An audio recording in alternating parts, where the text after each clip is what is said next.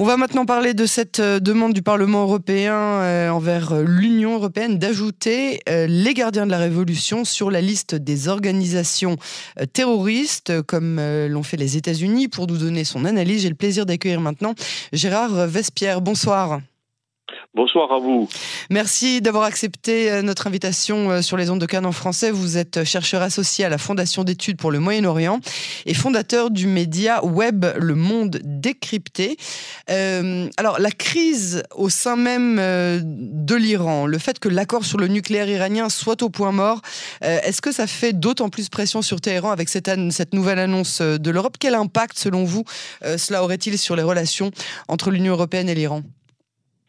Écoutez, je crois que les, deux dossiers sont liés par euh, le régime euh, iranien qui a les gérer tous les deux. Euh, le programme nucléaire et puis euh, le corps des gardiens de la révolution.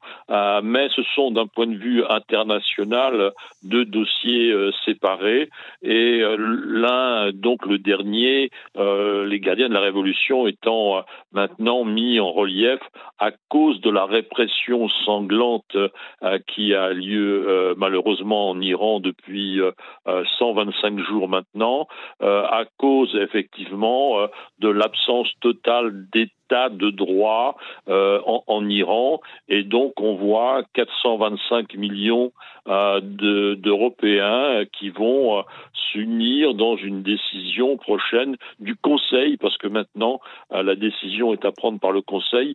C'est très proche ce sera le 23 janvier, donc d'opposer un, front de, de, de droit face à cette décision euh, toujours euh, euh, barbare et qui nie la responsabilité et la liberté individuelle.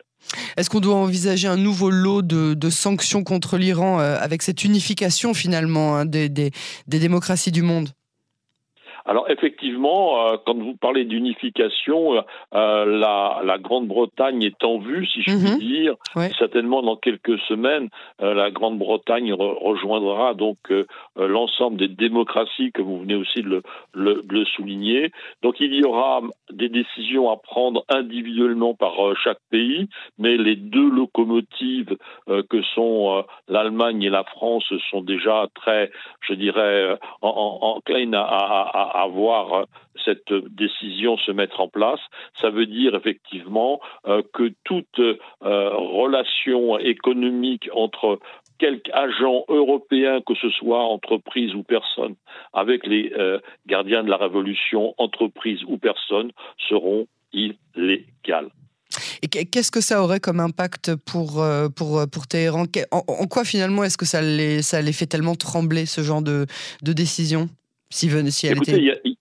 Absolument, je crois qu'il y, a deux, il y a deux aspects. Il y a, l'aspect euh, économique et, relationnel, industriel également, euh, mais il y a l'autre versant euh, de, de, la montagne qui est finalement cet appui politique, diplomatique, psychologique euh, de 500 millions euh, d'Européens, si on bien sûr on prend en compte la Grande-Bretagne, qui se lèvent et qui disent aux 83 millions d'Iraniens, en tout cas à ceux qui veulent effectivement euh, changer ce régime, nous sommes à vos côtés, nous sommes avec vous, nous appuyons totalement votre démarche, votre combat pour mettre en place un état de droit enfin à nouveau en, Iran et une séparation des pouvoirs euh, politiques, la séparation du politique avec le judiciaire par exemple, qui est absolument euh, euh, non respectée, foulée aux pieds en Iran, puisque les juges sont au service du pouvoir politique. Une question qui se pose aussi beaucoup en Israël ces derniers jours, c'était une, une, parenthèse. Euh, euh, Téhéran avertit qu'une telle décision aura des conséquences négatives, des conséquences graves. Qu'est-ce qu'ils veulent dire exactement? Eh bien, ils veulent dire qu'ils ne savent pas trop, euh, parce que effectivement, on est quand même dans un combat euh, euh, très très important. je n'ose pas dire dans une dernière ligne droite pour le régime, mais le, le régime iranien sait depuis des années qu'ils auront à combattre pour leur survie. je vais vous citer un, un ancien président du Majlis, donc de l'Assemblée nationale iranienne Nateg Nouri qui, trois jours après que les États-Unis soient sortis de l'accord du JCPOA en 2018, a dit textuellement le problème que nous avons n'est pas l'accord nucléaire. Le problème que nous avons est de savoir combien de temps nous allons pouvoir rester au pouvoir.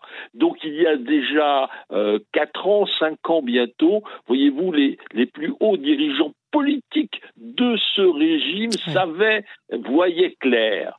Et, donc, euh, ils sont certainement maintenant, ils sont dos au mur et ils se sont préparés depuis cinq ans à, ce combat avec l'élection de Raïssi, avec l'organisation intérieure des forces de sécurité euh, et avec la montée en puissance des gardiens de la Révolution. Et, c'est ce contexte-là, cette, cette vision externe de, des démocraties qui a euh, enclenché cette, euh, cette demande euh, au sein même de l'Union européenne, selon vous? Euh, je, pense qu'il y a depuis euh, quelque temps, voyez-vous, un rassemblement.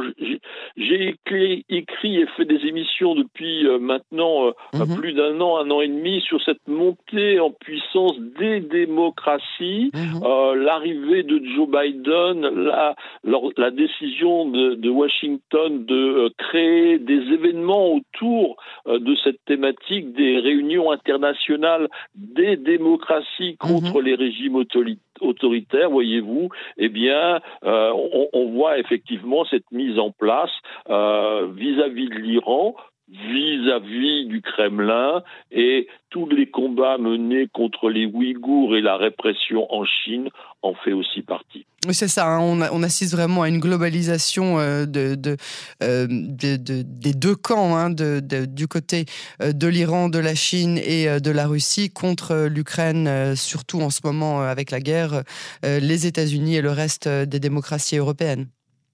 Absolument. Je crois qu'il faut rajouter un, troisième pilier euh, de ces pays, euh, soit d'Amérique du Sud, soit euh, d'Afrique, qui n'ont pas voulu prendre position justement, et non pas d'un point de vue idéologique, mais je crois que leur vision est de dire nous ne voulons plus ou ne voulons pas d'un monde bipolaire. Mmh. Donc ils ont tendance à ne pas vouloir prendre position pour écarter justement cette euh, bipolarité et en faire, euh, grâce à leur action, un troisième pôle, si je puis dire. C'est une vision très systémique, schématique, mais à mon avis qui est beaucoup plus forte que de dire on ne veut pas ou on veut soutenir euh, la Russie sur le dossier ukrainien. C'est le principe même de ne pas vouloir reconnaître la, bipolarité exactement mmh. et de créer un monde multipolaire. Oui, c'est ça. On a toujours peur de se retrouver euh, euh, comme à l'époque de, de, la guerre froide avec vraiment cette. Euh, absolument. c'est ça que veulent éviter ce genre de pays qui ont peu d'impact finalement. Hein. Oui, mais cela marque quand même les esprits. là, on parle de géopolitique et donc nous parlons en quelques minutes du temps long. Nous mhm. parlons de décennies en réalité. Oui, c'est ça. Gérard Vespierre, merci beaucoup euh, pour cette analyse. À très bientôt sur les ondes de Cannes en français. Merci à vous et bonne soirée. À vous aussi.